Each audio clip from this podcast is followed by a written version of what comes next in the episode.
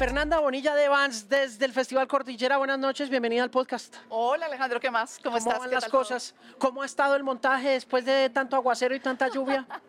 Bueno, lluvia, sol, lluvia, sol, frío. Bueno, así es Bogotá, ¿no? Así es Bogotá. es cierto, no hay nada que hacer, hay que acostumbrarse a que esa es la naturaleza de nuestra bestia, de nuestra ciudad bestial, ¿no? Este monstruo de ciudad. Sí. Y este monstruo de clima, podríamos decir. También, definitivamente. ¿Cómo van las cosas? ¿Cómo está Vans?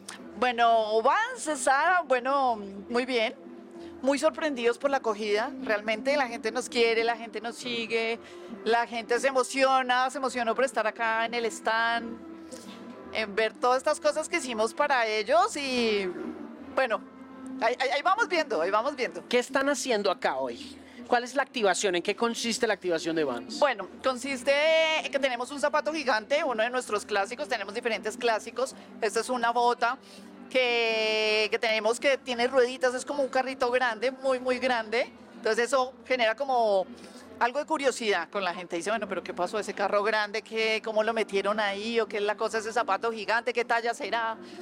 Eh, y tenemos algo de la historia, algo de la historia representativa de la marca, que es Vans, que son los clásicos, que es skate, que es la música, que es la tecnología, eh, todo lo que representa la esencia de la marca, música, deporte callejero, arte ur- urbano, eh, bueno, también tenemos algunos juegos para todos nuestros seguidores, que tenemos regalos, tenemos gift card para que la gente eh, vaya a nuestras tiendas y lo redima, también en nuestra página web.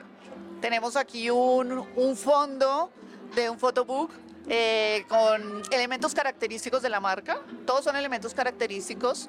Y pues al final tenemos dos otros dos elementos, mejor dicho, tanto por dentro como por fuera. Claro. Es vivir una experiencia lo, lo más 360 como, como si a veces se dice.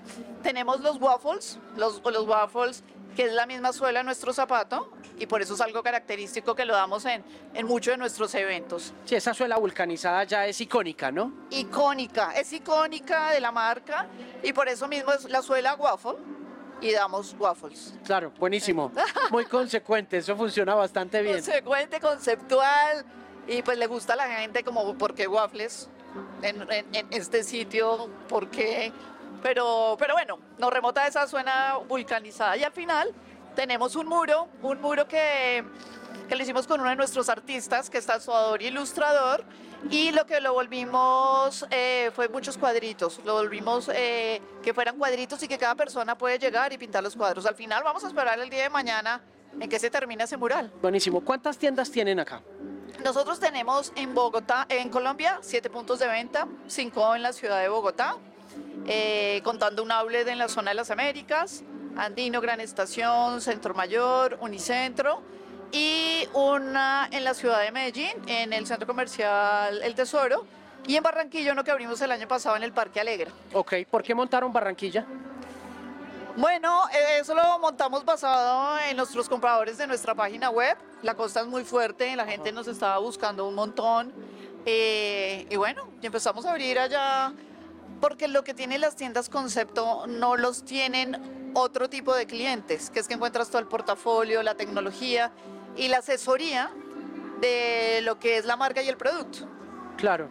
O sea, la tienda concepto se llama así por la calidad de sus representantes de ventas, de la gente que está acompañando la experiencia o qué la hace una tienda concepto? Una- ¿El diseño de la tienda o...? Sí, bueno, hay unas que son clásicas, que son las tiendas clásicas, muy madera, metálico, como fue los inicios de, de Vans.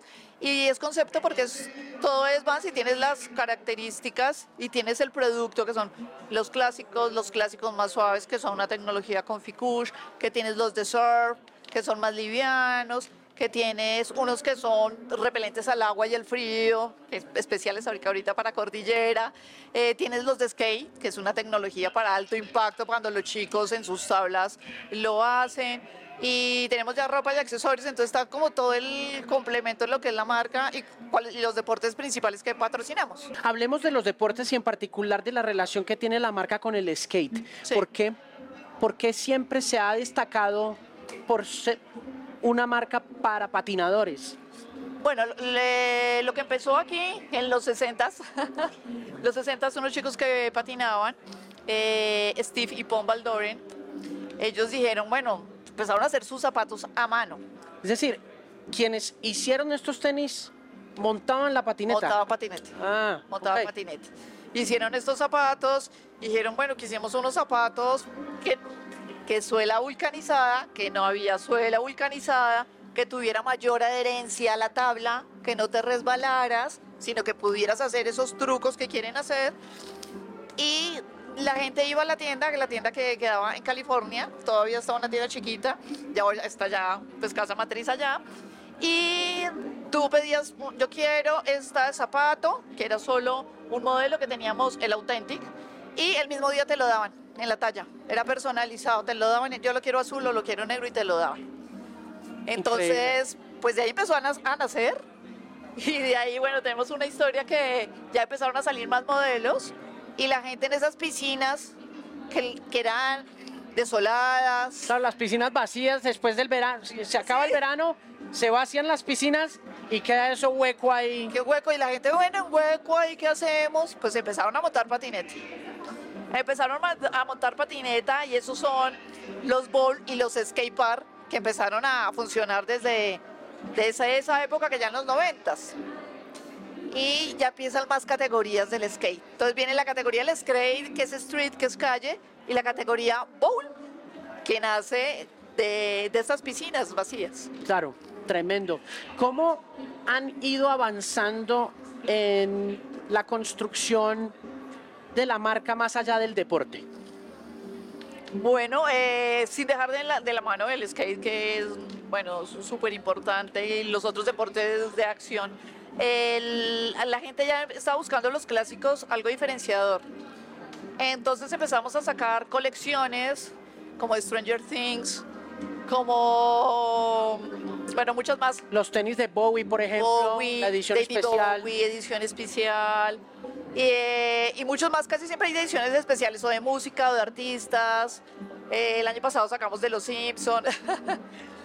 de, de muchos más artistas y la gente empezó a ver esa tendencia que no era solo skate, sino que era moda.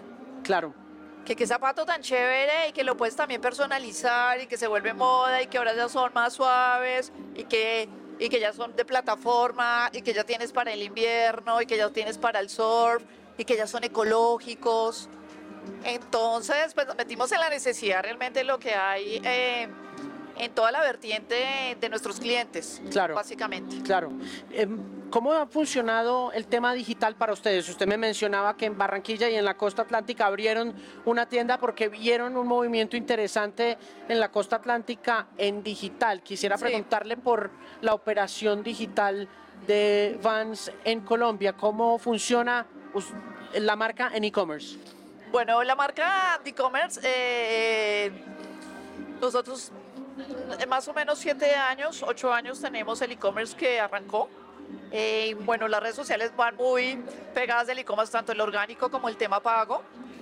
Eh, empezó también igual que la historia, casualmente, tanto en los clásicos y fue evolucionando y toda la cosa. Eh, y cuando vino pandemia, pues pandemia, el caballo de batalla fue el e-commerce fue el e-commerce el caballo de batalla y sacándole el mayor provecho y las mayores iniciativas con un, con un equipo que tenemos muy bueno, realmente que quiere bastante la marca y ahora es la tienda número uno de nosotros. Tremendo. Sí. O sea, es, prim- es primero el tema digital que, el Que las tema tiendas retail. físicas, sí. Increíble. Sí, ahorita alcanzamos a llegar, yo creo, más o menos casi el, no, como un 160% de una tienda física. Hay unos meses que es, es como el doble de la venta de una tienda física. Sí, Increíble. sí, sí. Sí, es un número bien importante para el comercio digital, ¿no? Sí, sí, sí, es un número muy- importante y lo queremos seguir fortaleciendo. Lo bueno es que llega a cualquier lado, donde uno quiera, ¿no? Que Pasto, que Popayán, que a Casillas, que lo que sea, ¿no? Claro, Entonces te llega y, y eso es lo interesante y eso es lo rico que la gente puede comprar en cualquier lugar del mundo, en cualquier lugar de Colombia lo puede comprar. sí, y, el, y funciona muy bien. Yo, he la mayoría de mis compras de Vans son, eh, como le decía, digitales, Sí, aunque eh, visito con frecuencia Gran Estación, eh, voy a Andino, compro Aquí cosas nomás. en Andino, ahí, eh, pero, pero por lo general si quiero enterarme de las novedades, si quiero tener lo último, me funciona mucho más por la cuenta de Instagram y, e ir y Ah, buscar. no, ahí está toda la tendencia que vamos sacando. Casualmente la- el día de ayer sacamos una, un post que, que fue de una colección que ya viene pronto la próxima semana con Dorito. Ah, sí vi.